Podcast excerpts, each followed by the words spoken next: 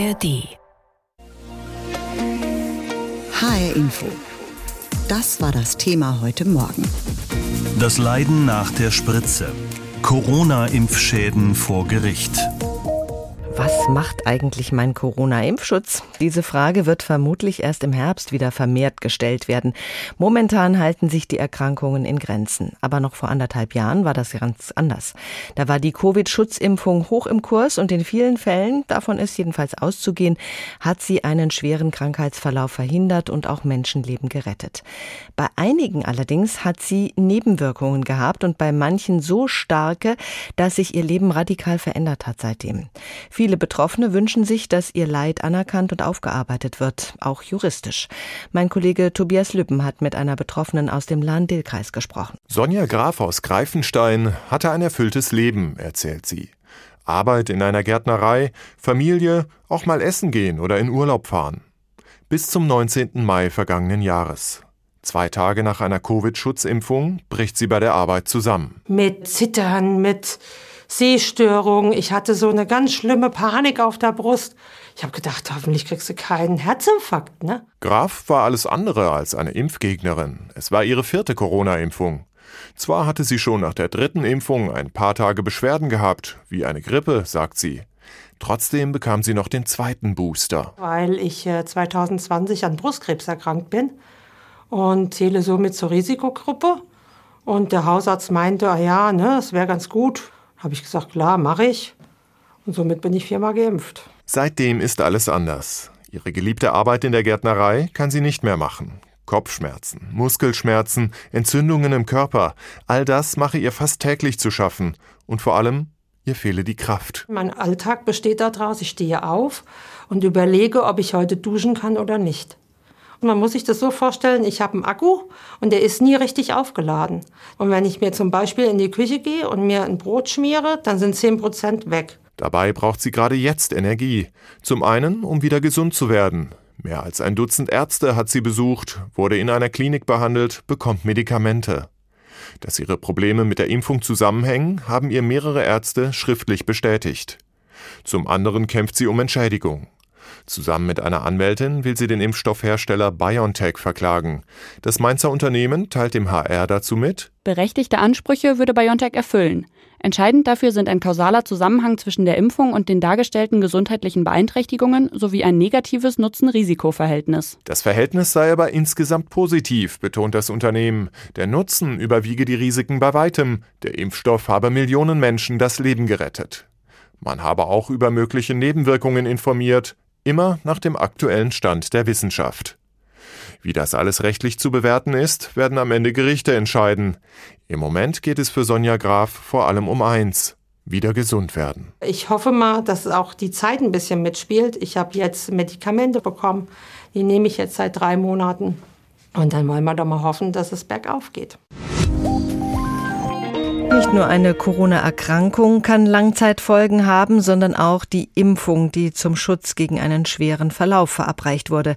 Sie erinnern sich, zu Corona-Hochzeiten haben nicht wenige gefordert, eine allgemeine Impfpflicht einzuführen. Etwa 0,02 Prozent der Menschen mit einer Corona-Impfung haben dauerhafte Beschwerden bzw. schwere Nebenwirkungen bis hin zu bleibenden Schäden so die Angaben des Paul-Ehrlich-Instituts, das solche Meldungen registriert.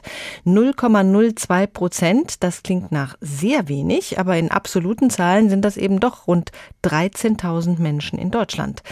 Der Kardiologe Professor Bernhard Schiefer ist Leiter der Anlaufstelle für Menschen mit Post-Covid-Symptomen an der Universität Marburg und ich habe ihn vorhin gefragt, wie können Sie denn herausfinden, ob die Erkrankung, mit der Sie es da zu tun haben, wirklich von der Impfung verursacht wurde? Das ist tatsächlich etwas, was gar nicht so einfach durchzuführen ist. Wir analysieren grundsätzlich den Gesundheitszustand des Patienten, der Patientin, schauen nach, ob eine Exposition mit einem Virus stattgefunden hat. Und letztlich ist das eine Wahrscheinlichkeit, die sich zusammensetzt aus bestimmten Laborparametern, die sie erheben und dann die zeitliche Nähe des Auftretens der Symptome mit der Impfung. Das ist das Einzige, was man im Moment machen kann. Das heißt eine näherungsweise Diagnostik. Gibt es denn ein klares Krankheitsbild für Impfschäden nach der Corona-Impfung? Nun, es gibt das sogenannte Post-Covid-Syndrom. Das ist schon ein relativ klar definiertes Erkrankungsbild, ja. Und das äh, sollten eigentlich zum jetzigen Zeitpunkt viele Kolleginnen und Kollegen, die solche Patienten behandeln, auch kennen. Es wird tatsächlich immer noch von einigen nicht akzeptiert. Daran müssen wir arbeiten. Aber das Erkrankungsbild ist ein ziemlich scharfes Krankheitsbild. Unterscheidet sich das äh, je nachdem, ob man wirklich die Erkrankung hatte, also Post-Covid oder nach der Impfung Post-Vac?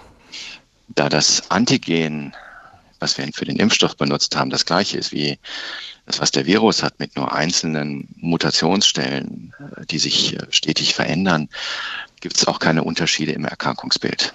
Gibt es solche Langzeitfolgen nach einer Impfung eigentlich in ähnlichem Ausmaß auch bei der Grippeschutzimpfung? Das ist ehrlicherweise nie in dieser Form erfasst worden. Liegt auch daran, dass wir uns in unserer Gesellschaft ja schon viele Jahrhunderte mit Influenza-Viren auseinandersetzen und dass das Coronavirus für uns als, äh, ja, als Menschheit, kann man sagen, ein völlig neues Virus war. Wenn Erkrankte eine Entschädigung bekommen wollen nach einer Corona-Impfung, dann müssen sie klar nachweisen, dass ihre Erkrankung von dieser Impfung verursacht wurde. Ist das aus medizinischer Sicht leistbar? Das ist, glaube ich, nicht die Frage, ob es leistbar ist, sondern es muss leistbar sein. Wir müssen uns diese Patienten anschauen. Wir brauchen tatsächlich deshalb auch zentrale Anlaufstellen. Wir brauchen auch Schwerpunktzentren, die das untersuchen. Es muss untersucht werden. Diese Menschen brauchen Hilfe und ähm, wir brauchen auch adäquate Therapieformen. Sie haben neben der Berliner Charité bundesweit die einzige Anlaufstelle für Menschen mit Verdacht auf Postvac. Wie kann das sein? Es sind doch eine ganze Menge Menschen, die darunter leiden. Das dürfen Sie ehrlicherweise nicht mich fragen. Da müssen Sie an anderer Stelle nachfragen. Wir kümmern uns seit äh, ein paar Jahren schon grundsätzlich um dieses Erkrankungsbild, dieses Schöpfungssyndrom oder die sogenannten postinfektiösen Erkrankungen. Und wir haben sehr, sehr viele Patienten jetzt gesehen, die in der Frühphase von der Corona-Pandemie bei uns aufgelaufen sind und haben uns diesen Patienten angenommen und haben hierbei auch eine relativ erfolgreiche Struktur aufgebaut, wenigstens für Hessen, nicht für die Republik. Sie dürfen sich aber was wünschen von der Politik. Mehr Geld für die Forschung, Erforschung dieser Erkrankung? Vielen Dank für die Frage. Wie immer der aufgelegte Elfmeter. Ja, allerdings hier ist dringend ein Nachschärfen notwendig. Es gibt eine ganz einfache Rechnung. Zehn digitale Zentren, über Deutschland verteilt, 10 Millionen pro Zentrum für zehn Jahre zur Aufarbeitung der Pandemie. Das ist die simple Rechnung, die im Moment auf dem Tisch liegt. Und ich glaube, das ist nicht vermessen, solche Forderungen zu stellen bei den nicht nur vielen 10.000 Impfgeschädigten, sondern auch bei den vielen 100.000 äh, Post-Covid-Geschädigten nach der Infektion. Wir brauchen da eine Antwort drauf, denn die Menschen fehlen uns im Arbeitsprozess. HR Info, das Thema. Diesen Podcast finden Sie auch in der ARD Audiothek. Die Corona-Schutzimpfung ist für die wenigsten Menschen aktuell ein Thema, denn die Angst vor dem Virus ist geschwunden, die Pandemie ist Vergangenheit. Allerdings haben es einige immer noch mit den Spätfolgen zu tun, wegen einer durchgemachten Erkrankung. Long-Covid nennen wir diese lang andauernden Gesundheitsprobleme oder auch Post-Vac, also mit gesundheitlichen Beeinträchtigungen als Folge der Impfung. Bei den hessischen Gerichten gehen im Moment immer mehr Klagen ein von Menschen, die Schadenersatz oder zumindest finanzielle Hilfen wegen eines möglichen Impfschadens fordern. Tobias Lübben mit den Einzelheiten. Schon über 40 Klagen sind bei den hessischen Landgerichten anhängig. Meist richten sie sich gegen die großen Impfstoffhersteller, in einigen Fällen auch gegen Ärzte, die Impfungen verabreicht haben. Die Kläger haben in aller Regel Gesundheitsprobleme, die sie auf die Covid-Schutzimpfung zurückführen.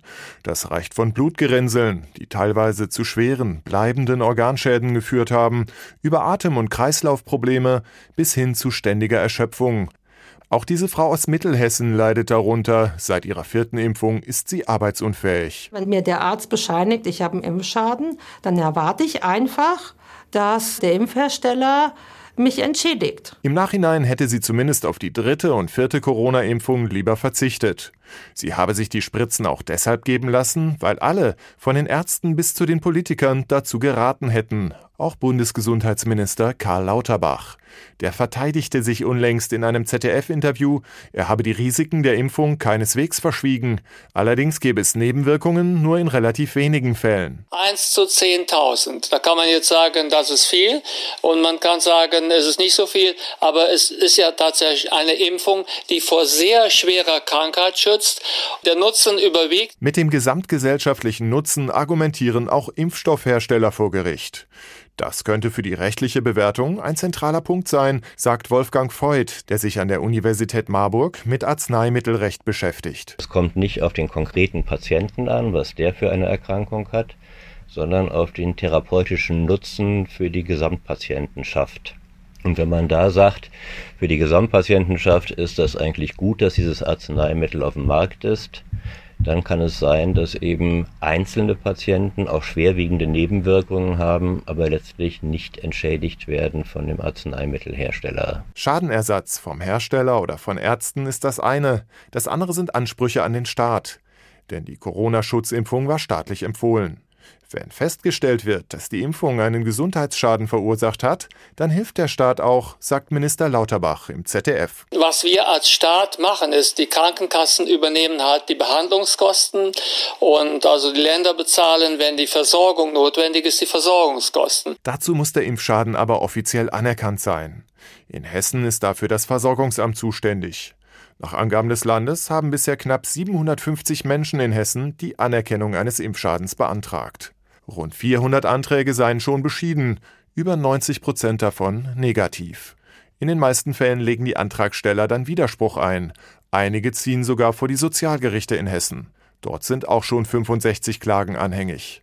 Zusammen mit den Schadenersatzverfahren vor den Landgerichten gibt es also schon über 100 Verfahren in Hessen wegen möglicher Impfschäden, Tendenz steigend.